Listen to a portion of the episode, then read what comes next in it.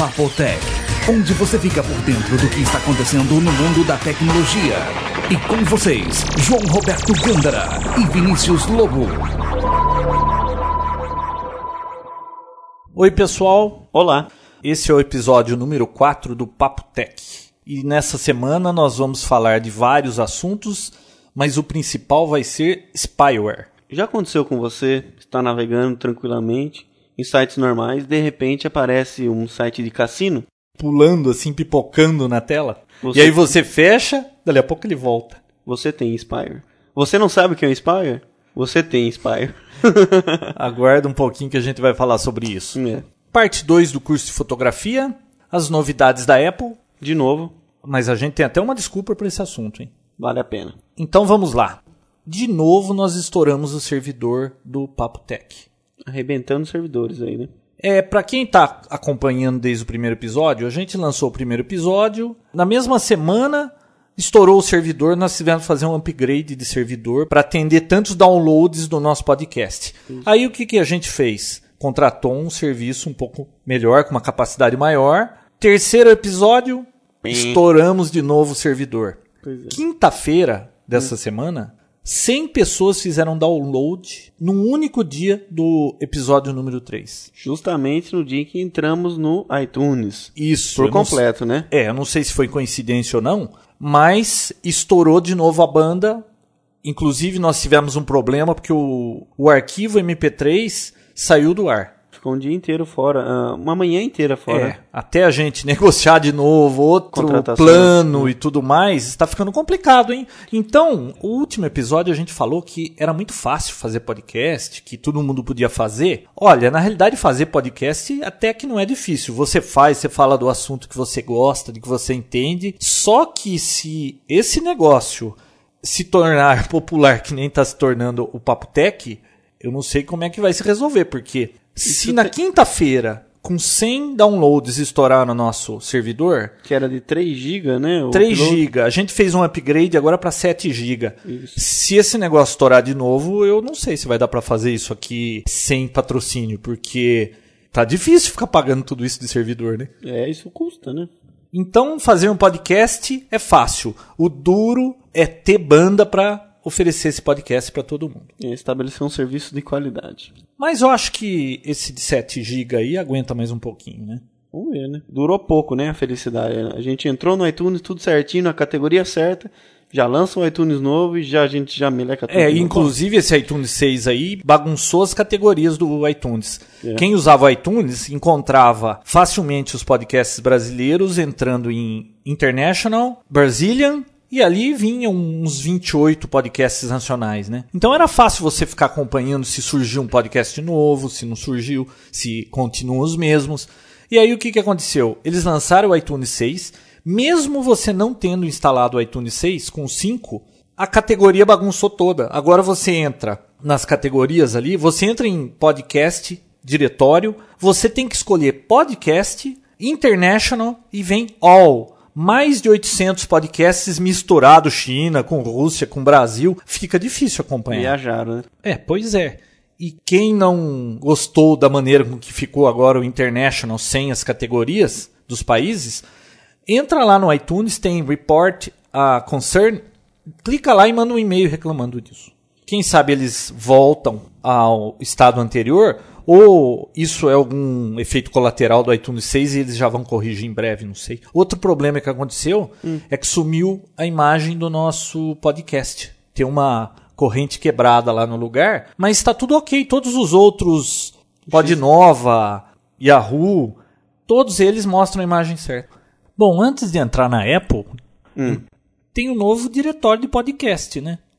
É através do podcast da Yahoo, né? Yahoo criou um diretório agora, podcasts.yahoo.com.br. Você entra, põe o nome do podcast ou procura lá, vai encontrar o que tem de podcast disponível. Só que é para o mundo todo, né? Então, eu ainda não vi direito se tem por categorias internacional, como é que é. Eu coloquei Papo Tech, dei Enter, já encontrei lá os três episódios, você clica, consegue ouvir.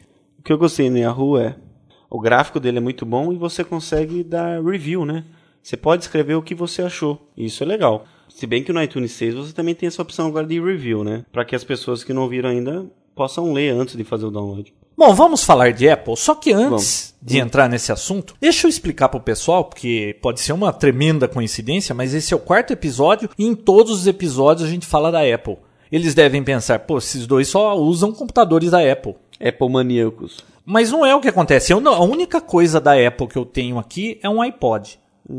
Por que, que a gente anda falando tanto da Apple? Porque a Apple não para de lançar novidades, coisas que chamam a atenção, e nós estamos de olho para ver o que está acontecendo, né? E olha, realmente o que eles lançaram essa semana aí, eu fiquei surpreso com um tempo tão curto entre lançamentos e tantas novidades. Eu estou esperando a Microsoft acordar com esse Vista que está prometido há dois anos, enquanto a Microsoft fica prometendo o Windows Vista e tirando funções que havia prometido para ver se consegue lançar tempo, a Apple fica pipocando com novidades aí. Todas elas acho que interessam para todo mundo e realmente impressionam ver funcionando. É, a primeira novidade que ele lançou foi o iPod Video, que semana passada a gente falou aqui que os rumores eram que iam lançar um iPod Video, né? A tela não era aquela que você queria, né? Não, não é widescreen. É uma tela 320 por 240. É o, é o tamanho de uma tela do, do Palm, né? Isso. Do É Palm, do ponto- iPad. 2 polegadas e meia, opções com 30 GB e 60 GB. Toca vídeo. E mais fino. consegue reproduzir vídeo, a tela é um pouco maior, as fotos, é claro. Só que eu achei interessante é que eles lançaram por um preço muito próximo do Nano. Como é que pode? O Nano de 4 GB custa 249 dólares. Eles lançaram um iPod com 30 GB por 299. Que toca vídeo. 50 dólares a mais. Eu não sei se não vai atrapalhar as vendas do Nano, né? Porque se bem que a Apple divulgou que em 17 dias do lançamento do Nano, venderam 1 milhão. Bastante em 17 dias, hein? Putz, e com... Esse iPod por 50 dólares a mais, você consegue 26 GB a mais, Uhum. vídeo, ele é um pouco mais fino que o tradicional. E uma tela bem maior. Fica uma opção muito interessante esse Roda iPod MPEG vídeo 4. DVX. É. Então você tem ideia de que 30 GB dá pra você levar muita coisa ali, né? Você pega um DVD aí, codifica em DVX, Você consegue colocar num CD, 700 megas você consegue. Mas Uma 700 qualidade boa. MB é pra você ver numa tela grande. Se você levar em É. conta que a tela do iPod é 2 polegadas e meia, você pode codificar isso Pra resolução dele pra mesmo, resolução dele e, sei lá, Vai cair 300 megas você coloca um filme né? completo Tá, ali. menos. Um show. Muito bacana, viu? Ainda mais com a interação com o iTunes e agora o iTunes com o download de vídeo também. Você vai poder agora comprar vídeos pelo Apple Shop por 1,99 dólares. Então é muito barato. Se bem que aqui no Brasil ainda a gente não pode comprar, só quem É. tem cartão americano. Mas você vê, uma música por 99 centavos, um vídeo 1,99. Muita gente vai comprar vídeo. Ao invés de comprar música. Eu acho que esse negócio de vídeo vai pegar de uma maneira por esses preços, porque tem outra coisa. Eles fizeram um acordo com a Disney, que é proprietária da rede ABC americana, e os episódios de Lost, aquele Disparate Housewives, vão ser publicados no iTunes um dia depois da estreia. Ou seja, se hoje apareceu no canal, aqui no Brasil passa na Sony, né? Um episódio, no outro dia por R$ 1,99 você compra o episódio e pode assistir sem comercial no seu iPod ou no micro. E o bacana é isso, ele já vem codificado, do tamanho, tudo certinho para funcionar no iPod. Imagina só o, o tempo que você teria que capturar, codificar, colocar do tamanho certinho, encaixar. Ia demorar muito. Agora já vem pronto por R$ 1,99. Então, mas essa ideia da Apple de vender vídeo, eu acho que isso aí vai fazer decolar agora podcast de vídeo. É, shows de TV, é, videoclipes, shows mesmo. Então, Nossa, eu acho que a Apple foi uma jogada muito inteligente deles. Vão vender muito esses vídeos aí e vai popularizar o podcast de vídeo. Qualquer um pode pegar uma câmera de vídeo e gravar aqui naquele que você disse que viu lá. Tinha É. duas pessoas sentadas no sofá, um com uma cerveja, o outro. o outro com o notebook no colo. Melhor ouvido que ficar vendo esses É. dois caras assim. Poxa, Então, mas é que para você fazer um podcast de vídeo com qualidade, você vai precisar ter um cenário, você vai ter que ter uma ou duas câmeras, depois fazer edição. Puxa, leva um tempo grande para fazer isso. Equipe técnica para poder fazer isso. E É. é. uma coisa demorada. Então, para ter shows, podcast de vídeo com qualidade, eu não sei se vai ser a facilidade que você encontra podcast. Ou faz que nem o Twitch, né? Lança uma versão em áudio, free, E, a uma versão de vídeo. vídeo com custo, né? É, mas eles perguntaram se o pessoal tinha gostado de Ninguém vídeo, gostou. cobrando uma taxinha, todo mundo falou, não, não, não, fica com o áudio. O cara sentado um do lado do outro com um fone de ouvido não vira, né? Que, aliás, eu não sei o que tá vendo com o Twitch. Eu achava tão bacana, eles discutiam assuntos muito interessantes. E nesses últimos dois, três episódios, eles ficam batendo papo um com o outro, cinco falando Acabou ao mesmo assunto, tempo, né? falando Horrível. coisa que não tem nada a ver com tecnologia. Nesse último, até o Divório falou: Ó, nós vamos entrar em tecnologia ou não vamos? Ficaram discutindo lá. O pessoal qual- leva comida, eles ficam experimentando. O outro leva um violão, começa. Mostrar a sétima corda lá e. Bom, sei lá, né? Ah. É, pra quem quer ouvir tecnologia, não era bem aquilo que a gente tava esperando, né? No Mandar um começo- e-mail pra eles. É, o começo era muito bom, mas agora. Não me entenda errado, mas eu tô achando que piorou muito aquele programa. Então foi o iTunes 6, foi o iPod Video G5. A maravilha tecnológica. Eu vi um, um iMac muito bonito, inclusive o monitor ele tinha a forma do iPod Mini, né? E já tem é o computador inteiro naquele gabinete. Você tem o teclado muito bonito, acabamento impecável. Ah, Apple, Normalmente os computadores da Apple são famosos pela velocidade, pela facilidade de usar softwares gráficos que nem Photoshop, Final Ado- Cut. Para editar vídeo e tudo mais. Por quê? Porque ali tem um processador poderoso, as memórias, tudo, Tudo foi casa, afinado, tudo casado. Por isso que aquilo tem aquele desempenho. Não é que nem um PC que você compra pedaços e faz um PC Frankenstein e sai rodando. É. A Apple vende o computador inteiro. Sempre foi muito caro, né? Agora, esse iMac que eles lançaram por 1.299 dólares, com tudo aquilo que tem lá, eu acho que a Microsoft precisa acordar um pouco para melhorar a qualidade das coisas que ela faz, porque a Apple vai chegar lá a qualquer hora, viu? É o 1299 de 17 polegadas e o de 21, 1699. A gente tá falando de tudo isso, pra quem não sabe, tá no site da Apple, apple.com, tem lá a apresentação do Steve Jobs. Assista o vídeo, não importa que você não entenda de inglês. Vale a pena ver a demonstração dele. A hora que ele estiver demonstrando os recursos de multimídia daquele equipamento, Vale a pena. Você não precisa entender o que ele está falando. É. Você vai estar vendo o que está acontecendo. Tanto porque o QuickTime vive dando problema de áudio, né? Você É. dá um pause e dá um play de novo, já não funciona mais o áudio. Eles lançaram um software que chama Front Row, que já vem com Esse o, G5 novo, né? o bacana é que você tá trabalhando lá, de repente você fala assim: "Não, agora eu quero ouvir música". Você pega o controle remoto, que nada mais é do que uma click wheel, Parece um... um shuffle, um iPod shuffle. É. Se afasta do computador, aperta ali o select, a tela do software que você estava usando sai de lado em 3D e aparecem aqueles quatro ícones grandes, sendo que um é o DVD. DVD, o outro é vídeo, áudio e foto. Por exemplo, foto. Você com esse controle remoto consegue selecionar, acessar qualquer fotografia que você tenha no seu computador na tela cheia, mudar, avançar, fazer slideshow. Muito bacana. Bom, isso é uma das funções. Até aí nada de diferente, a Microsoft tem isso. Mas aí você, pelo controle remoto, gira aqueles quatro ícones. Você pode assistir DVD, é um DVD player. Até aí também, qualquer Nada PC faz novo. isso. É. Aí você gira e vai para o iTunes.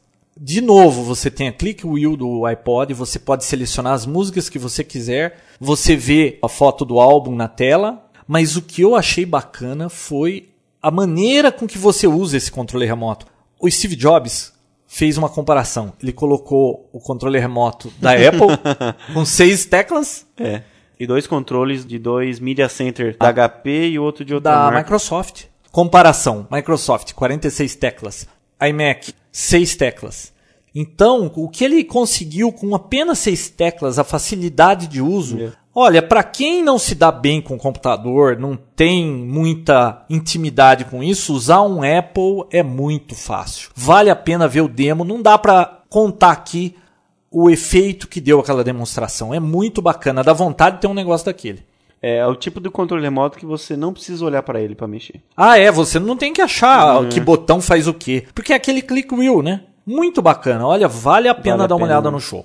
Bom, eu só acho que a Apple, com esses vídeos que eles vão vender por esse preço, vai popularizar podcast de vídeo. Daqui a pouco vai estar todo mundo comprando iPod vídeo e assistindo seus videoclipes, assistindo seus seriados. Agora, isso já existe.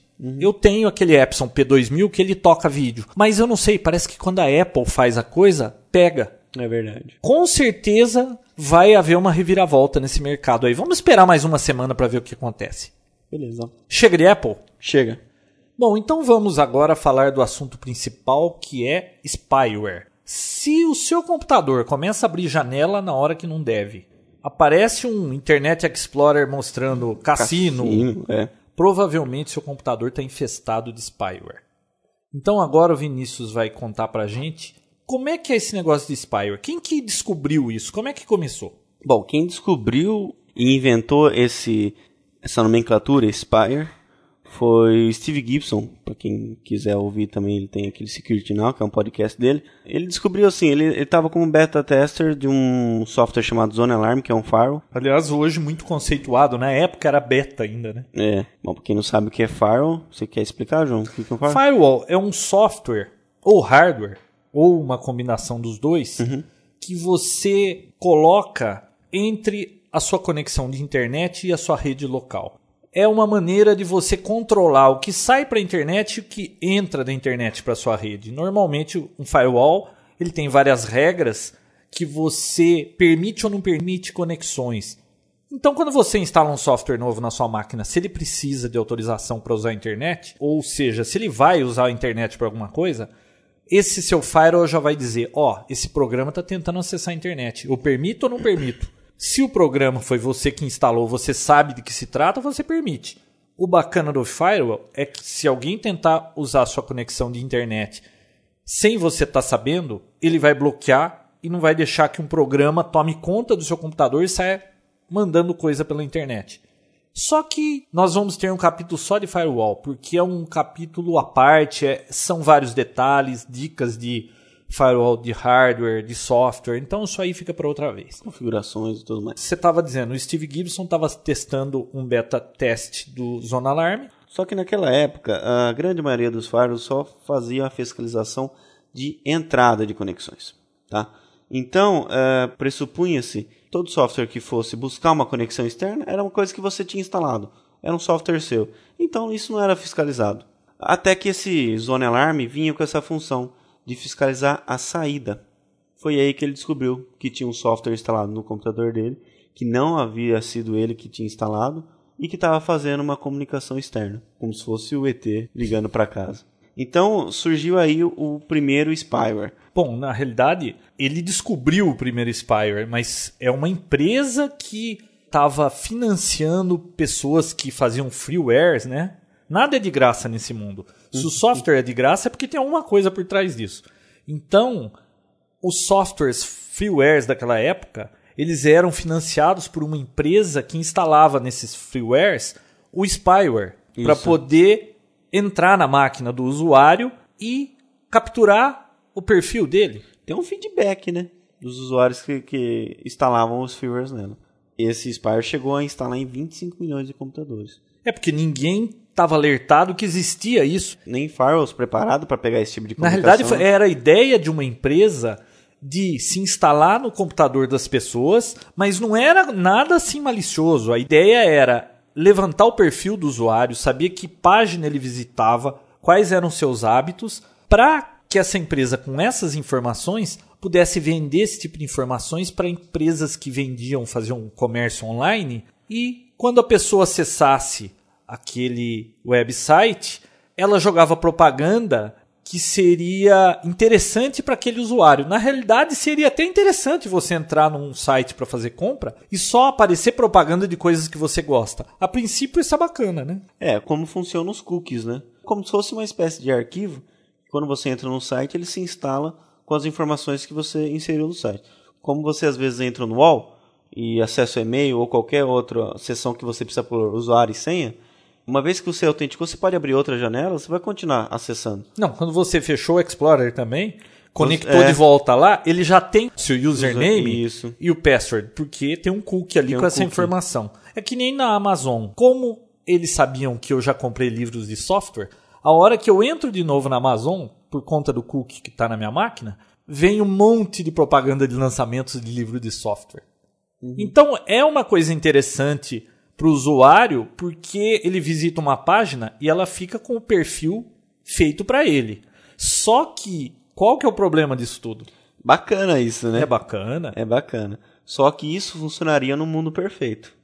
Só que a gente não está nesse mundo, né? Então existem muito desses softwares desses cookies também maliciosos. Por exemplo, eles conseguem pegar todos os strings, tudo que você teclou e pode enviar para algum lugar e alguma pessoa fazer mau uso dessa informação, né? Inclusive, eles, esse software chega numa tal complexidade que ele até processa tudo que é digitado para pegar só aquilo que interessa mesmo. Ele não manda tudo que você digitou. Só que o problema não é esse, né? O problema hum. é eles se instalam na sua máquina sem a sua autorização. Você não autorizou que aquilo fosse instalado. Só que até aí tudo bem. Vamos dizer que você tem um Spire na sua máquina e ele é usado para o bem. Uhum. Mas pode ter spyware que não é usado para o bem. É. Só que o problema é que muitos softwares hoje vêm com spyware, principalmente freeware. Você não precisa nem instalar um software para pegar um spyware. Você visitou uma página suspeita, essas que tem crackers, essas páginas de hackers, pornografia. Entrou na página, você já pegou uns dois ou três. Você é. não precisa fazer nada, você não tem que rodar nenhum executável. Você apareceu com aquela página no seu Internet Explorer, pronto, você já pegou o spyware. É, porque tudo isso começou com o JavaScript. JavaScript foi uma linguagem que inventaram para adicionar dentro do HTML. Foi a Netscape que criou, né? Acho que foi, né? E é assim, esse script ao, ao simples clicar, ao simples entrar no site, ele já executa, independente se você autoriza ou não. É que JavaScript ele foi criado para facilitar a vida do usuário que navegava, por exemplo. Então o usuário não precisava fazer nada complicado para poder navegar naquele site bacana, bem feito, com todos aqueles efeitos. Se fosse usado por bem, né? Sim, o problema é que da mesma forma que ele serve para facilitar a vida de quem está navegando, ele também consegue fazer coisas não muito desejáveis, né? E isso piorou tudo depois que a Microsoft lançou ActiveX, que é o concorrente do JavaScript. Exatamente. Na versões novas do XP com SP2 instalado, a maioria dos sites que você entra e tem o ActiveX instalado, ele pede para você se autoriza ou não ele executar. Por mais simples que seja. Só que isso veio tarde demais, né? Já existem softwares super complexos na, na internet. E hoje, a gente, com experiência própria, né, João? Hum. É, você não precisa nem entrar no Internet Explorer. Basta ter um Windows é, sem estar tá atualizado. Não, não, olha só. Internet. Eu formatei a minha máquina. Uhum. Ela estava plugada na internet, ficou meia hora. Eu não abri Internet Explorer. A hora que eu instalei o anti-spyware, fui rodar, eu já achei um 7. Mas eu não fiz nada, só estava plugada na internet. É. Porque isso também é um problema. O XP veio foi lançado o SP2, tudo integrado. Só que esse firewall que vem instalado no XP SP2, ele é só de entrada. Quer dizer, os spires que estão todos instalados lá vão continuar funcionando normalmente. Porque, na verdade, eles só pegam as informações. O ET continua ligando para casa. E continua ligando para casa, porque as saídas das informações não são filtradas. Agora, existe a promessa que o Windows Vista virá com firewall de entrada e saída.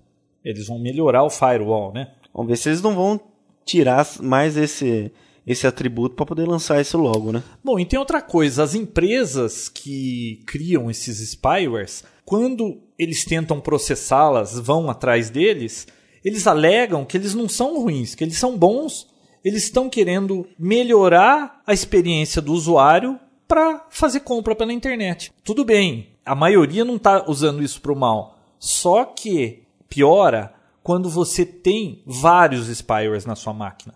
O que, que acontece? Eu fui na casa do meu irmão, que uhum. ele estava reclamando que a máquina estava lenta, não andava, ficava aparecendo um monte de janela que ele não pedia. Uhum. Ele nunca ouviu falar de spyware. A hora que eu levei lá um anti-spyware e rodei, eu peguei 144 processos rodando na máquina dele. Como é que funciona isso? O spyware se instala na sua máquina e ele roda como um softwarezinho rodando no background. Só que você imagine 50 desses processos rodando. Tudo bem, cada um consome 1% da CPU, não é nada. Coloca 50 rodando. Você tem quase 50% da sua CPU ocupada para ficar tomando conta do que esses spywares querem fazer. Cada spyware conversa com a sua casa pela sua conexão de internet. Então ele está usando sua banda. O que é pior? Para um software rodar, ele precisa de memória. Quando a pessoa se dá conta, se é que ela se dá conta, 50%, 60% do poder de processamento do computador dela tá enroscado com o Spire. Aí o Internet Explorer demora para abrir, você abre um outro software, ele fica lento e aquele negócio não anda e Download abre janela na hora que não deve. As pessoas não percebem o que está acontecendo. A maioria, pelo menos das pessoas que eu conheço, elas não são envolvidas assim com informática tão intimamente para estar alertadas desse tipo de coisa. Eles não sabem o que é spyware. Ou já ouviu dizer, mas não tem ideia do que é isso. Então, spyware é uma coisa ruim, embora quem cria queira dizer que não é ruim. É ruim porque ele está fazendo uma coisa nas suas costas. Você não sabe o que está acontecendo aquilo. E você não sabe se ele está usando uma informação para o bem ou para o mal. Ele pode É. estar pegando os keystrokes lá do que você está digitando no teclado e pegando password ou qualquer coisa assim, né? Tudo que acontece no seu computador que não tem a sua, o seu consentimento, acredito que não, não é legal, né? Não, com certeza. E isso cria um problemão. Hoje, o Spire, você estava me falando que está pior do que vírus, né? Então, existe até uma, uma dúvida, né? O pessoal, pô, Spire é vírus ou não é? As empresas de antivírus não se comprometem a trabalhar com isso. Não se comprometem ao ponto de garantir 100% Não, seu normalmente o antivírus ele procura vírus. É. Ele não encara spyware como um vírus, mesmo porque um vírus normalmente é um programa que se propaga, Que se multiplica, né? ele se multiplica, ele está na sua máquina, ele tenta encontrar uma maneira de se propagar por e-mail ou por um arquivo que você copia, ele se copia na máquina do outro. O spyware não se multiplica sozinho, né? É. Ele é instalado e outra coisa que eu já percebi, eu já passei por isso também. Às vezes eu percebo que tem alguma coisa errada. No XP se dá um Ctrl Alt Del, vem todos os processos. Aí eu dou uma olhada no que está rodando, eu acho alguma coisa estranha ali. Eu suspeito de algum processo que eu não conheço. Tem dois sites ótimos para você procurar. É, Spire Guide. Spire Info Isso. ou Info Spyware. A gente vai colocar o link lá nos tópicos. Aí você entra lá, dá o nome daquele processo e você descobre se aquilo é um spyware. Aí de repente você falou, puxa, é um spyware, tá rodando aqui na minha máquina. O que, que você faz? Você tenta deletar aquele arquivo?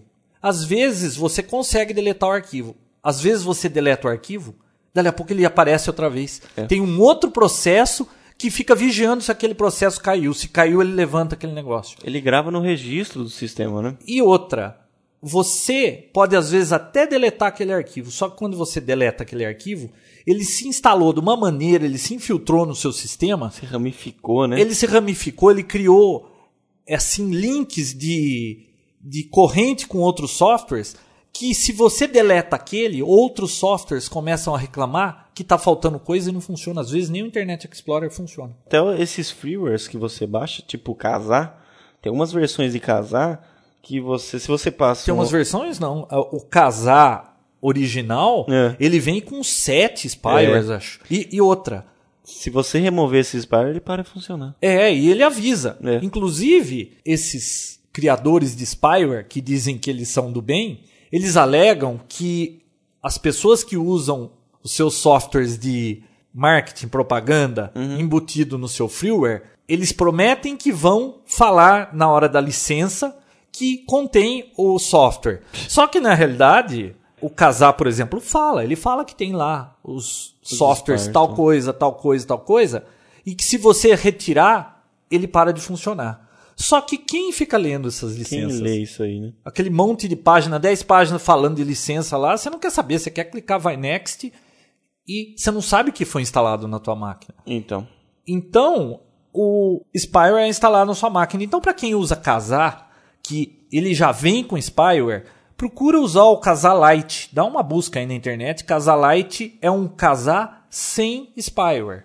é, existem várias versões de softwares desses P2P, né, que são softwares de download, que sempre existe uma versão oficial, né, e uma versão modificada. Ah, O Emule, ele que está se tornando muito popular também para fazer esses softwares para troca de arquivos, compartilhamento de arquivos, ele não vem com spyware. É. É uma boa opção. Só que ele é mais complicadinho de usar, ele não é simples que nem o Kazaa, que o Kazaa já cria uma, uma conexão com o firewall e deixa passar tudo. O Emule, às vezes ele não passa se a pessoa tem firewall, se tem roteador, tem que abrir que porta em abrir roteador, porta, é mais certo. complicadinho. É, existe até agora uma um selo novo na internet. Quando você tem um, um software que não tem, tem um spyware free. Você vê lá o próprio Skype. Você entra no site do Skype, lá vai fazer o download, na, na página do download tá lá, spyware free. Então isso já virou até uma, uma forma de, de orgulho para alguns softwares, né? É, e quando. É que nem aquele negócio de óleo com colesterol, né? Óleo nenhum, vegetal tem colesterol. Só que alguém começou a colocar que o dele não tem, todo mundo tem que colocar que não tem também. É. Se o cara não coloca que não tem, você vai achar que tem colesterol. Então, se o fabricante de um software não falar que é spyware free, vão desconfiar que ele tem spyware. Uma das dicas é a seguinte, então, toda vez que você fizer um download de algum software, uma, usar esse Spyware Guide para ver se o software tem spyware ou não, e sempre buscar fontes seguras, tipo download.com, Super Downloads, CNET. CNET, snapfiles.com. Mas o bom mesmo é você ter um anti-spyware na sua máquina. Então vamos falar deles? Conta aí os três mais famosos e qual deles usar. Tá. Microsoft tem um, Antispire. É, ela comprou daquela empresa Giant e agora da Microsoft ele vem de graça para quem tem o Windows XP, né? Isso. Windows é beta 2000. ainda, né? Eu acho que já não é mais versão beta, Já já, é oficial. Mas agora para conseguir manter isso atualizado, a pessoa tem que estar rodando uma cópia genuína do XP. Se você não tem uma cópia genuína e tenta fazer download, ele não vai deixar instalar. Não, nada, né? Até o Windows Update hoje você já não consegue se não tiver uma cópia genuína. Sabe o que o pessoal faz? Hum. Entra nos add-ons do Internet Explorer e tem uma opção lá de um add-on que foi instalado genuíno e copy, não sei das quantas, você desabilita aquilo, pronto, passa tudo liso de novo. Opções internet, tem lá programas, é, Ah, complementos. claro que eu estou dizendo isso apenas para fins educacionais. Ah, sim. Bom. Spybot É um muito famoso, é Spybot Search and and Destroy. Pra mim, na minha, na minha opinião, é o melhor. E AdAware, que foi o primeiro que saiu no mercado. Os três são free. Tá? Ah, existem al- alguns anti-spywares também integrados com antivírus, mas são aqueles que beliscam, mas não mordem, né? Que tem o, o da Norton mesmo, ele belisca os spyware, mas não morde, porque tira 2, 3, aí você passa o spybot e tira 25. Então, é... E tem uma coisa curiosa também. Qual desses usar? Você pensa assim, ah, eu vou escolher um e usar um só. Hum, O ideal é usar os três. Os três. Sabe por quê? Cada um pega uma coisa. Às É. vezes, para a Microsoft, certo software ela não considera spyware, porque é de interesse dela. cada um pega o que lhe convém, né? É, né? Então, na realidade, o ideal é você ter os três rodar assim frequentemente, vamos dizer, uma vez por semana. E cada um deles eu tenho certeza que vai pegar coisa diferente. É. Você tendo o, Spybot e o AdAware, você já tem uma segurança muito boa. É legal ter o da Microsoft sim. Só que existe muita política atrás do, desse spyware deles. É, né? os, os softwares que a Microsoft acha interessante não são considerados por ele spyware, né? É, coisa que você passa no Spybot, você vem lá certinho, Windows, tal, tal. Ele, ele mostra os spywares do Windows, né?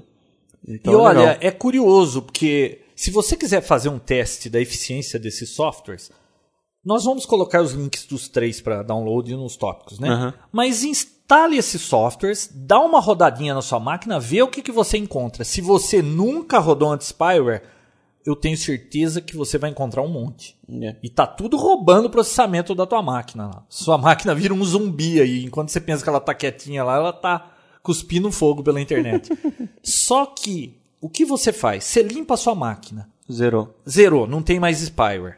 Aliás, tem alguns que eles grudam tanto no sistema operacional que o software só consegue retirar no próximo boot. Aí ele entra antes do sistema, começa a limpar para liberar, né?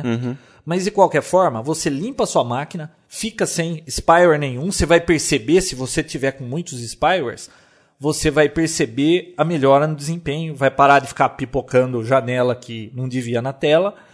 Só que aí, sabe, faz uma experiência. Entra num site de cracker. Desses sites de hacker, ou um site pornográfico. Hasta la vista, qualquer coisa. Entra lá, não faz nada. Dá uma olhada na página e fecha, depois roda o spyware de novo. Você vai ver quanto você já pegou de volta. Basta você entrar na página, você não precisa fazer nada. O ActiveX está lá para fazer isso por você. Eu tenho uma dica para dar para quem já usa o Spybot ou vai usar. É uma coisa que quase, quase ninguém que conhece anti-spyware usa, mas é uma função assim que eu, na minha opinião, é fantástica. Existe uma opção lá dentro do Spybot, depois que você fizer o Search and Destroy, tem uma opção chamada Immunize, ou imunizar se estiver em português. É, Ah, o Spybot, o legal dele, eu acho que ele é o único, né? Hum. Ele tem os language specs. Você É. escolhe o português lá, ele fica em português, né? Isso. Então você clica nesse imunizar e depois você coloca lá, tem uma opção bloquear silenciosamente e manda imunizar. O que, que ele vai fazer? Ele vai criar uma lista de todos os sites que são aqueles que os spires fazem o call home, né, que eles ligam para casa, ele adiciona isso dentro da lista de bloqueados do Internet Explorer. Então ele mata o mal pela raiz.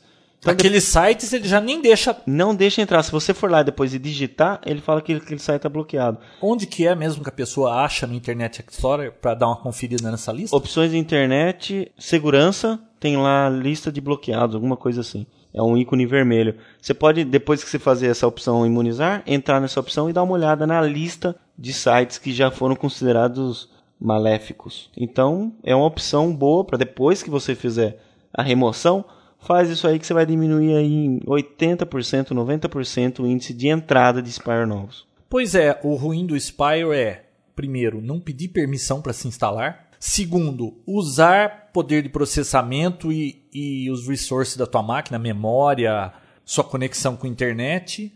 E com isso tudo, deixa sua máquina lenta.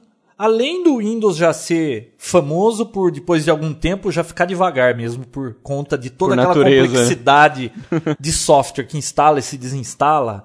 Aí vem Spyware. Aí a pessoa também não roda o desfragmentador de disco. É. Então, desde que a gente está falando dessas dicas aí de internet, qual é o título da coluna?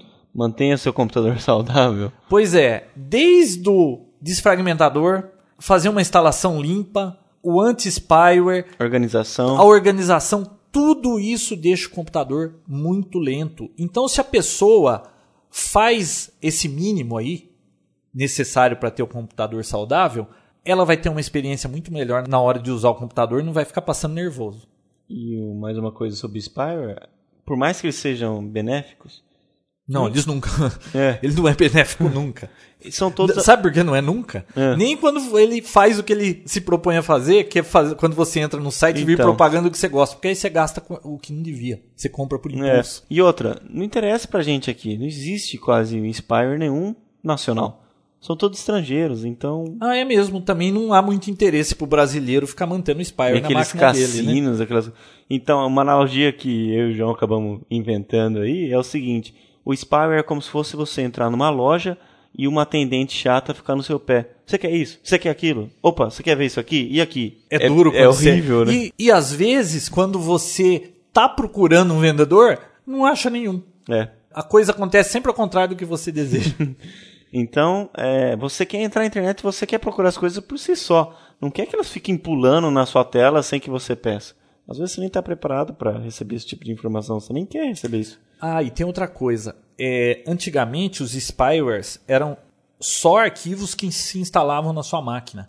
Agora eles estão usando tecnologia de vírus. E vírus, hoje em dia, tá ficando menos maléfico do que foi no passado. Porque no passado você pegava um vírus, você perdia arquivo, era um desastre. Hoje em dia você não ouve mais falar de vírus que te destruiu a máquina. É. Hoje em dia, quem cria vírus são hackers aí, jovens, gente com tempo para não fazer nada, que fica fazendo experiência, vendo se o que ele criou cria vida por si só e sai andando pela internet com o nome da namorada dele, É. coisa assim, né?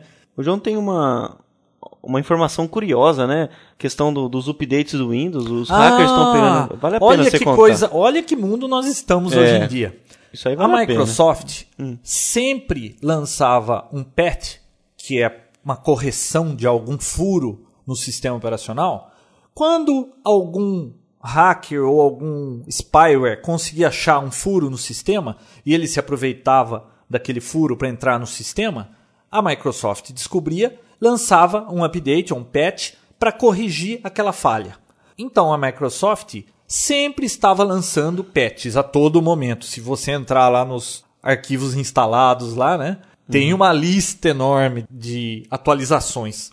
Eles acrescentaram muitas delas no Service Pack 1 e no Service Pack 2, né, que já desaparecem dali. Não dá pra nem a gente estimar também o quanto de Windows XP puro a gente tá rodando na máquina hoje, porque já foi tanta coisa alterada que já deve ter até passado o tamanho oficial do, do CD quando você instala, né? Então, mas o curioso, o que, que a Microsoft quis fazer para ser proativa? Que proativa tá na moda, né? Que lindinha. é. Ser proativo é você antecipar os problemas, você se antecipar e tentar evitar que aconteça o pior, que no caso, ah, a Microsoft descobriu que tem um furo no sistema operacional dela. Os hackers ainda não descobriram, eles não estão se aproveitando disso. Então a Microsoft lançava um patch para corrigir aquela falha. E os criadores de spyware viam aquele patch, falava: "Mas espera aí, o que que esse patch está corrigindo?" Aí eles fazem uma engenharia reversa para ver o que isso está corrigindo. Aí eles descobrem o furo que eles não sabiam, a Microsoft que contou, e eles começam a se aproveitar das máquinas que não fizeram update.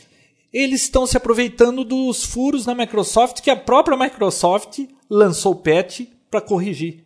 A fonte, então, para saber os furos agora é a própria Microsoft. Não, então, então ela não pode ser proativa. Eu acho que ela tem que ficar quietinha, descobrir o furo, ela lança o patch. Ela não pode ficar contando que tá lançando patch para coisa que hacker ainda não tá usando, né? Ou não dá informação, né? É simplesmente um patch boa. E o gozado é que Spyware é problema da Microsoft, né? Em Apple não tem isso. Não tem isso. E Linux, também tem, não parece tem. que pouquíssimo. Aconteceu uma coisinha ou outra, mas não tem nada, né? Bom, também acho que quantos por cento, mais de 90% dos browsers usados na internet são Microsoft, né? Pô, a Microsoft é o alvo da vez, então não tem isso. Você não quer receber spywares? Tá, usa só o Internet Explorer para Windows Update. O resto você usa o Firefox, o Opera, né? Opera, mas o Opera é uma variação do Internet Explorer, né? Ah, então ele também vai pegar. vai pegar do mesmo jeito. Bom, é, mas tudo bem, você usa outro, o outro Firefox. que o. Firefox, por exemplo, que andou também com, com um furo aí. Furo de- de segurança. Mas muito menos do que o Internet Explorer. Uhum. Só que tem um problema, você usa o Firefox e não consegue usar páginas de e-commerce ou banco, por exemplo, que exigem Dá o muito- ActiveX da Microsoft. Você entra num site que abre lindo, certinho no, no Internet Explorer, você abre lá, ele entra fora de centro, com fonte diferente. É um problema. Olha, o negócio é manter os três anti-spywares rodando, de vez em quando dar uma olhada lá naqueles dois sites que listam os softwares que vêm com spyware e tomar conta. Você tem que tomar conta da E sua imunizar. máquina. Imunizar. Se você não sabe o que está acontecendo na sua máquina, ela vai criar vida e vai estar andando sozinha. E depois, no próximo episódio, a gente vai estar explicando um pouco sobre firewalls. É, nós Até- vamos... até passar algumas informações para você também gerenciar os spywares através do firewall, né? Controlar as saídas de comunicação. É, porque se você sabe tudo que sai e entra da sua máquina, você não vai ficar deixando o spyware Conversar. usando a sua banda Para ligar para casa, né? É. Bom, então, resumindo, eu não sei se deu pra gente explicar direitinho o que é spyware. Você acha que deu, Vinícius? Eu acho que é, spyware é uma coisa muito incon- Difícil de é, explicar. é, são tantos detalhes, né? Ele é um conceito, né? Ele não é uma coisa assim, é isso. Não, ele é um conceito. Olha, spyware é um software, é um software que está infiltrado na tua máquina, usando sua banda, usando sua memória, usando seu poder de processamento para algo que você não pediu, É um zumbizão. Trabalhando para os outros. Exatamente. Então, rode um anti-spyware, toda semana dá uma conferida nisso, para de entrar em site de sacanagem. Cuidado com esses softwares de troca de arquivos. Praticamente toda máquina que tem software de compartilhamento de música tem spyware. É fatal isso aí. E tá diferente o que era o vírus no passado. Hoje vírus está dando menos dor de cabeça do que o spyware. É, essas empresas de antivírus vão ter que mudar logo de, de ramo, porque senão vão começar a perder mercado. hein? Parar com esse belisca, mas não morde, né, João? É. é, e o ruim disso tudo é que os vírus eram criados por pessoas apenas por experiência, por sacanagem. Quem faz spyware faz isso para ganhar dinheiro, para vender o serviço. Então é muito pior do que o outro. Chega de spyware. Chega, antes que eles dominem o mundo, né? Bom, antes de entrar no curso de fotografia, enquete da semana. Exatamente. Duração do Papotec. Você acha que a duração do Papo Tech está De boa? Hum. 60 minutos? Você acha que deveria ser um pouco menor, 45? Muito menor, 30 minutos? Menor ainda, 2 minutos, a gente nem faria mais o Papo Tech. Olá, olá, tchau, tchau. Uma hora tá bom de bate-papo? Pra mim tá. Pra mim também, passa até rápido demais, mas 45 minutos é melhor? 30 minutos? Depende, né? Se a pessoa ouve no computador, pode ser que pareça longo. Se a pessoa está no trânsito, se ela está fazendo uma caminhada, pode ser curto. Então vamos ver o que o pessoal acha. Pessoal, votem na enquete da semana. Vamos falar de fotografia digital? Vamos lá, né? No último episódio eu falei que a gente ia discutir aqui sobre resolução de câmera fotográfica. Uhum. Dessa vez comigo agora. É, né? com o Vinão, porque da outra vez ficou estranho, parecia que eu tava falando sozinho aqui. Eu tava mesmo, eu não sei, eu não gostei. Não parecia um bate-papo, parecia um monólogo. É verdade. Bom, a resolução de câmera fotográfica digital é definida pelo número de pixels, elementos de imagem, né? Que aliás, pixels, você sabia que é Picture Elements. Ah, é? Eles emendaram as duas palavras. Bom, de qualquer forma, é o menor ponto que tem no sensor da câmera. Normalmente, uma câmera, por exemplo, de 5 megapixels tem 2.560 pontos por 1920. Se você multiplicar isso aí, você vai ver que vai dar 4 milhões 900 de alguma coisa. Então, eles arredondam para 5 megapixels. Então, o megapixel da câmera nada mais é do que o número de pontos do sensor na horizontal e na vertical multiplicados. Isso não tem nada a ver com polegada quadrada? Nada não, não, não. É- Isso aí. Não é pontos por polegada Não, quadrada. não, não, não é. Aí as pessoas falam, mas quantos megapixels é ideal para eu comprar? Essa é a dúvida. O pessoal É. vai comprar, ah, mas quantos megapixels Não, a o- sua? Pô, a sua é melhor caminho. a Não, sua tem- então, e tem essa dúvida, porque, por exemplo, você tem uma câmera com 3 megapixels, ela tem zoom, ela faz tudo o que você precisa. Aí o outro compra uma que não tem quase nada, mas é 4 megapixels. Dá a impressão que a dele é melhor que a sua, né? É verdade. Mas não é bem isso. Os megapixels são importantes se você tem utilidade para aquilo. Por exemplo, se você costuma tirar fotografia só para revelar 10 por 15, ou pior ainda, só para ver na tela do computador, 2 megapixels está muito bom. Você não precisa mais do que isso. Com 2 megapixels, você manda imprimir num laboratório fotográfico 10 por 15 e fica bom. Agora, se a pessoa quer fazer ampliação, alguma coisa mais sofisticada, quanto maior o número de pixels, melhor vai ser a resolução da imagem. Só que quanto maior a resolução, o arquivo vai ficar muito maior. O seu cartão Vai ter que ser maior também, né? vai ter que ser maior, ou se você não puser um cartão maior, vai caber menos fotos. Aí a pessoa sai para uma viagem, ela leva uma câmera de 5 megapixels, um cartãozinho de Oh. 512 mega, não dá para tirar muita fotografia. Aí que ele faz? Compra uma câmera de 5, especifica o megapixel, não especifica a resolução que você quer. Na Sony você consegue É. especificar megapixel direto. Compra uma de 5, põe 1 megapixel para poder tirar bastante foto. E não tira muito, viu? Mas é dinheiro gasto à toa, né? Você Sim, comprou uma e de tem 5 aquele problema que câmera digital mudou a concepção de fotografia. Antigamente você tirava poucas fotos porque custava caro revelar. Agora, como é muito barato, Uhum. você quer tirar um monte. Se você tiver uma câmera de 5 megapixels, prepare o bolso para comprar cartão ou algum tipo de, de media storage para você descarregar as fotos para poder zerar o cartão e fotografar de novo. Bom, mas vamos continuar na história da resolução. Para quem quer ter uma câmera fotográfica só para tirar foto em casa, de aniversário, do filhinho, 2 megapixels tá bom. Tá excelente. Por outro lado, normalmente quanto maior o número de megapixels, melhor a qualidade de imagem da fotografia. Não porque tem mais megapixel, porque aí eles usam sensores melhores, a câmera tem mais recursos quando ela tem É um um número produto- maior de é. megapixels, então acaba sendo é um melhor, né? mais caro, os Mas acessórios no- vêm, vêm de junto, né? Que É. você compra um carro 1.0, É. ele vem todo simplão. Agora você compra um 2.0, já vem com alguns adereços a mais, né? É. Então, na hora de escolher, escolhe para o que você vai fazer com a câmera, para sua finalidade. Se for para ficar vendo foto no computador, não precisa comprar uma câmera de 5 megapixels, tá? Agora, se você for trabalhar profissionalmente, precisa publicar livros, é óbvio que uma câmera com alta resolução vai permitir que você consiga uma resolução melhor para o seu trabalho. Agora, tem uma vantagem você ter uma câmera com bastante megapixel, mesmo numa fotografia normal, para fazer crop. Sabe o que é crop? Sei. Você tirou uma fotografia com umas três pessoas ali. Ah, uma estava olhando para trás, a outra piscou, mas uma das pessoas ficou bacana na foto. Você vai lá no seu software de edição de imagens, recorta essa pessoa que ficou bem na foto e ainda assim, por ter uma resolução bem alta, você pode mandar revelar ainda lá os 10 por 15, que sai legal, porque a sua câmera tinha resolução para fazer O esse zoom, né? recorte. É, uma É, espécie de praticamente um zoom digital, é, um zoom né? digital. Então, não se preocupa muito com megapixel. Quando for comprar uma câmera digital, escolhe que câmera você vai comprar pela sua aplicação.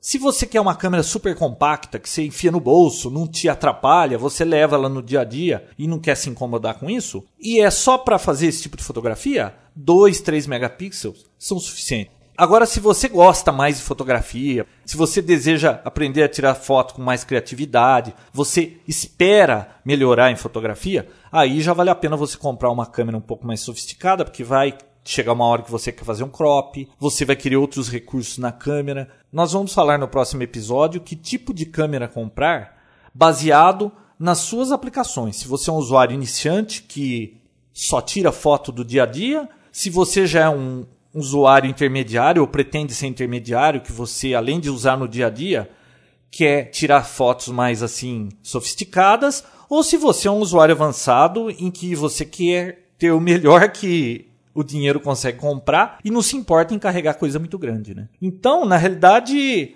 o básico de resolução é isso aí. É, pessoal, não vai dar para falar muito mais sobre esse assunto aqui, porque tá ficando curto o espaço de tempo. É verdade. Mas aos poucos, em cada episódio, a gente vai falando de alguma coisinha de câmera digital. Para quem não conhece, vai aprendendo aí e quem já conhece pode até pular essa parte, né? E quando for algum outro assunto que interessa, ele ouve. É isso aí. Bom, pessoal, como o nosso tempo está curto hoje, Bem curto, né? é, nós não vamos falar de nenhum seriado ou filme, mas vamos dar algumas dicas para quem gosta de cinema, seriado, essas coisas, algumas coisas que a gente descobriu aí pela internet. O primeiro site da dica que a gente tem hoje é o moviemistakes.com. Muito bom. Movie mistakes são os erros dos filmes. Então, É. quando você assiste um filme, ou antes mesmo de assistir o filme, depois você dá um pulinho lá nesse site, coloca o nome do filme, vem uma lista de erros. Ah, não, só depois que você não, não é melhor depois, né? É, porque senão você vai ficar prestando atenção nos erros e vai perder a, a graça do filme. Então, é muito bacana, porque você assiste um filme, vamos dizer lá, você assistiu Troia. Ah, legal, gostei do filme. Entra lá no Movie Mistakes, coloca lá Troia, vem a lista. Eu não sei, acho que foi o recordista de erros, né? O Troia? Troia, mais de 100 erros. Erros do tipo, Passa um avião, né? passa um avião. Como é que É. pode passar um avião na época do filme? É verdade. É, tem uma outra cena que aparece uma pessoa com um relógio. Tem outros erros que aí também, não sei, é meio duvidoso, né? Eles estão fazendo panfletagem naquela época, e panfletagem é coisa de outro século, não existia na época daquilo. Então é muito interessante porque eles mostram erros da filmagem. Por exemplo, aquele Cantando na Chuva, um filme que repetiu até a morte na sessão da tarde, tem uma cena que o cara vem rolando assim e cai pela escada, você vê a mão de alguém da equipe de filmagem Aham. segurando a queda da pessoa. Aparece a pessoa assim, a mão e um relógio segurando Um relógio. a pessoa caindo. Inclusive esse erro, sabe quem foi que descobriu isso? Não, quem? Tem sacanagem também nesse Movie Mistakes, viu? Aham. Porque o usuário que descobre algum erro, ele entra lá e cadastra o erro. Esse erro do Cantando na Chuva foi o Léo Fuser que descobriu. Uhum. E a gente cadastrou lá com o nome dele para que quando aparecesse pudesse fazer uma surpresa para ele. Aí depois, quando a gente lembrou de olhar, apareceu lá com o nome de outro mesmo erro. E na época não tinha. E aquela mesma pessoa, vários erros era sempre dela. Então é meio. Sabe? É. Uhum. Você postar o erro que você descobriu, não sei se dá certo. Mas é muito curioso para ver. Matrix, Troia. Todos os Nossa, filme do James Bond. Tem um que o carro levanta de lado, assim, anda em duas rodas e entra num túnel. Do outro lado do túnel ele sai ao contrário. Seria impossível ele desvirar dentro do túnel. Esses erros assim são clássicos, Erros né? de continuidade. Então é muito É. bacana o site. Ah, outro site legal pra quem gosta de cinema aí é IMDB, que é Internet Movie Database. Esse site tem tudo, tudo que existe de filme, que existe de seriado, de ator, Desenho. desenho. Todas as informações que você quiser sobre um filme você encontra lá. Trilha sonora, quais foram os atores, diretor, qual diretor, tudo. Tudo com link, né? Aparece a link. lista dos atores, você clica no ator, vai pra biografia do ator. É um site fantástico, tem um- uma base de dados enorme, desde filmes antigos até os mais recentes. A. Microsoft tinha o Cinemania no passado, que era um software que você instalava e tinha essa informação, mas era atualizado uma vez por ano, você tinha que comprar o novo software. Uhum. Esse MDB é online. Saiu o filme, já tá lá. Muito bacana. Muito legal. E para fechar, o outro site bacana para quem gosta de cinema e quem tem home theater, que pode fazer aí uma decoração no seu home theater, é o wallposters.com. Nesse site, para quem gosta de cinema, gostaria de ter o pôster daquele filme que gostou muito, esse site vende por um preço muito baixo, acho que 5 dólares, 10 dólares, o pôster oficial e até alguns mais sofisticados, como aquele do Matrix meio holográfico, sabe? 3D, né? Você compra o pôster do filme, eles te mandam aqui pro Brasil dentro de um tubo enroladinho, bonitinho. Você recebe, manda enquadrar, Enquadrar. e pendura no seu home theater. Se quiser fazer a decoração, põe lá três, quatro posters com a luzinha iluminando. Fica bacana, dá um ar de cinema. Os tópicos do Papo Tech episódio 4 vão estar com todas essas informações. Pessoal, espero que vocês tenham gostado. Mandem e-mails. Por favor, mandem e-mails pra gente saber o que vocês estão achando. Queria agradecer o pessoal que mandou, né? Todos a gente respondeu. É, não dá pra gente falar o nome de todo mundo aqui, porque senão gasta mais ainda o tempo. Mandem e-mail, papotec.papotec.com.br e visitem o site. papotec.com.br. É isso aí, pessoal. Até semana que vem. Até mais. Papotec, onde você fica por dentro do que está acontecendo no mundo da tecnologia, estará de volta na próxima semana com mais um episódio inédito.